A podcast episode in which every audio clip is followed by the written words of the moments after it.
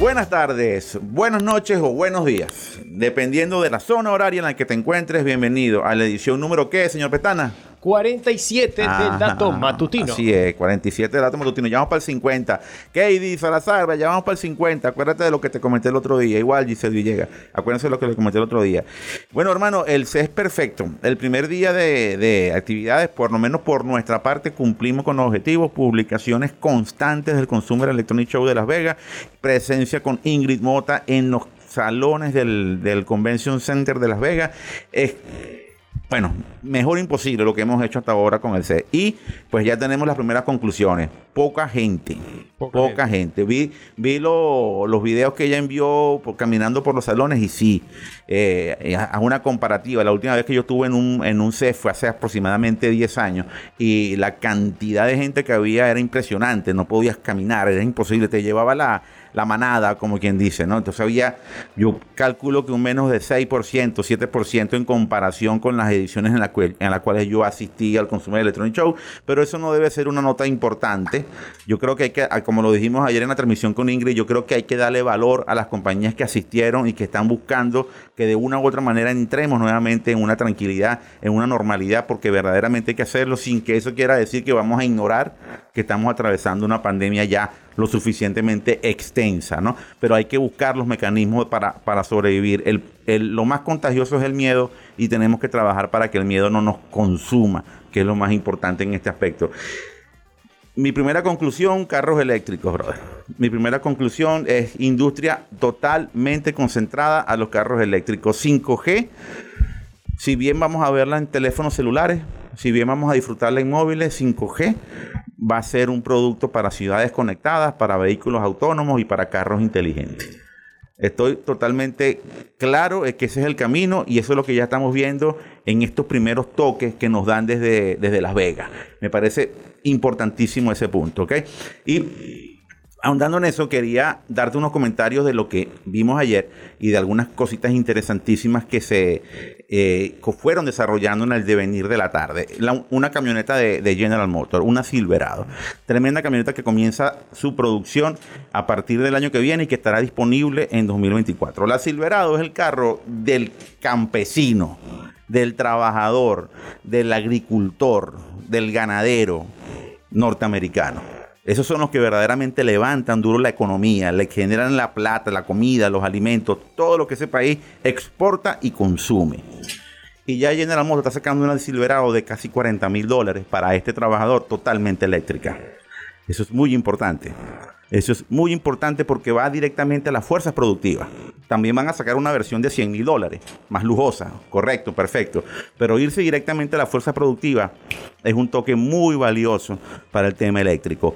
Otro dato no menor. Recuerda cuando hablamos de Rivian a finales del año pasado y el superacuerdo que hizo con Amazon. De hecho, sí, y estuvimos hablando de Rivian en varios programas. Incluso el 31 hablamos de Rivian. Correcto. Bueno, fíjate tú que lo que dijimos el 31 no está tan alejado de lo que está pasando hoy día. Amazon, ayer también en la tarde, indicó que está haciendo o selló un acuerdo con Estelantis, Estellantis, Estelantis. Estelantis es una empresa nueva, nombre nuevo, actualización al nuevo mundo, pero es lo que era Fiat Chrysler. Imagínate tú, mm. el gran conglomerado italiano que nos saca los Lamborghini, nos saca los Ferrari, nos saca cualquier cantidad de carrazos y entre, otros carros, los carros que pueden ver todavía por ahí en las calles de Venezuela o de otro país de América Latina y el mundo. Bueno, Estelantis firma un acuerdo con Rivian para, con Amazon para que también le, construyan y le fabriquen y le tengan una flotilla de camionetas para el reparto de que, comenzará a hacer Amazon. Eso quiere decir. Eso quiere decir que Amazon, si bien apuesta a Rivian, si bien sigue ahí, porque también tiene acciones dentro de Rivian, no va a esperar a que los amigos de Rivian eh, incrementen su producción. Una de las cosas que dijimos, el tema de los carros eléctricos va a dar un giro cuando las grandes compañías, las grandes corporaciones que fabrican carros al día de hoy, hagan la migración a, los carros eléctricos. Cuando eso ocurra o cuando eso suceda, pues obviamente las pequeñas que no supieron crecer y que no han sabido organizarse y que no es tan fácil crecer en este mundo, pues señores, va a pasar como pasó en los años 30, 40 y 50 con algunos carros que lanzaron, que eran muy bonitos, pero que no pudieron contra los gigantes. Hay una película, creo que se llama Tucker, que, que, es muy buena, la hace No recuerdo el nombre del actor, tendría que buscarlo. Si puede buscarlo allí, lo dicen al final del programa. Eh, es un actor muy famoso de Hollywood. Tiene un hermano incluso que también es actor. Se me fue el nombre de él. Y mm, bueno, esa película demostró cómo un concepto de carro muy bonito, pero muy artesanal, no pudo lidiar con la producción en masa. Y estas son cosas que quizás puedan ocurrir con el tema de carros eléctricos. Dato que es vinculante con lo que estoy diciendo, eh, tiene que ver con Honda. Honda está montando una fábrica que a partir de 2024 piensa o estima fabricar, producir, crear 120 mil carros eléctricos en China para el mercado chino. Es decir, la próxima década, lo que arranca ahora y continuará en los próximos 10, 15 años, va a ser, bueno, enorme en materia de producción de carros eléctricos y cómo esta industria está haciendo una migración total, rápida, a la, la, movilidad eléctrica, como le llamamos nosotros ya en la nueva sección que tenemos en Hormiga TV. Punto importante y quizás punto de cierre para este dato matutino es que estamos en ese trabajo, estamos haciendo una actualización de nuestras secciones en la página web para que estén adecuadas a las necesidades actuales de información que tiene nuestra comunidad y que seguirá teniendo.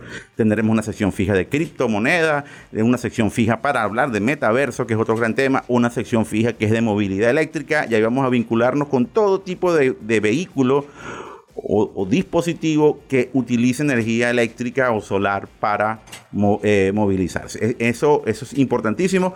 Un dato que no quería dejar de, de tocar y tiene que ver con números de estafa que hubo el año pasado en el mundo de las criptomonedas. Y la cifra es exorbitante.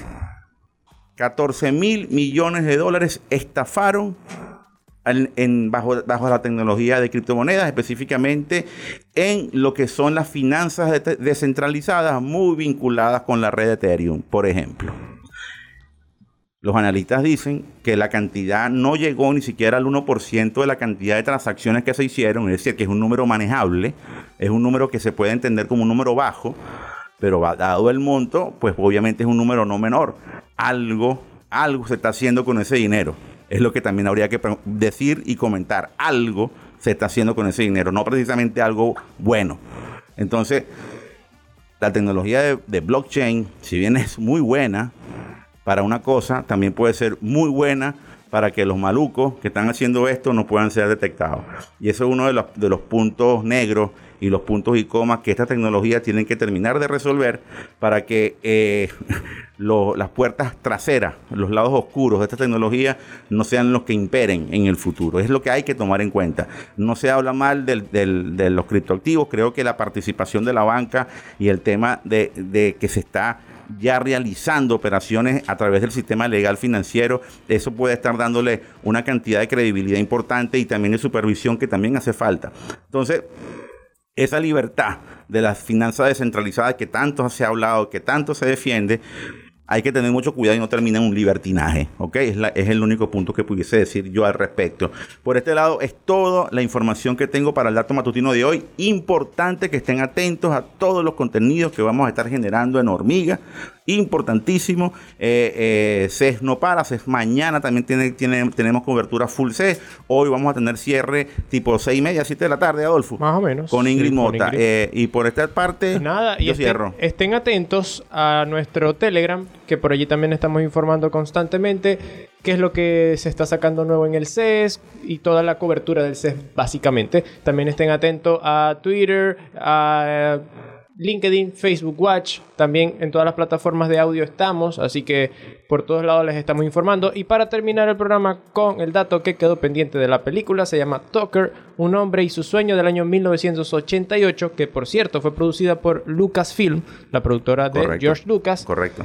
Y el actor se llama Jeff Bridges. Jeff Bridges. Terminamos el dato matutino del día de hoy. No se olviden que la información es poder y Giselle Villegas nos dice que... Y nosotros queremos que tú tengas el poder. Hasta mañana.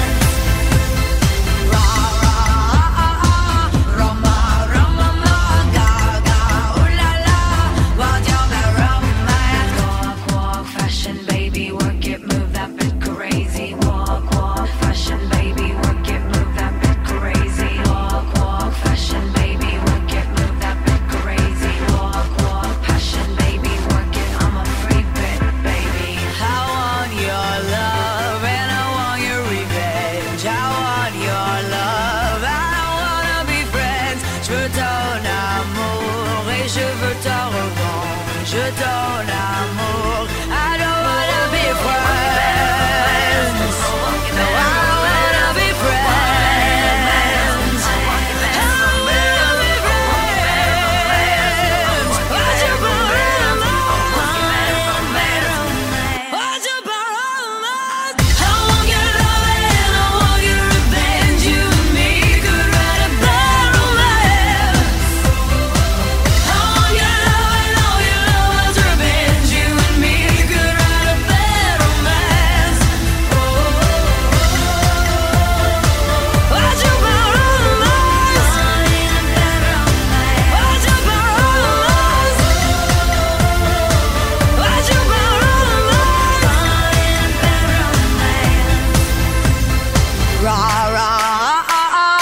Roma, Roma, Gaga, ooh la la, what's your romance?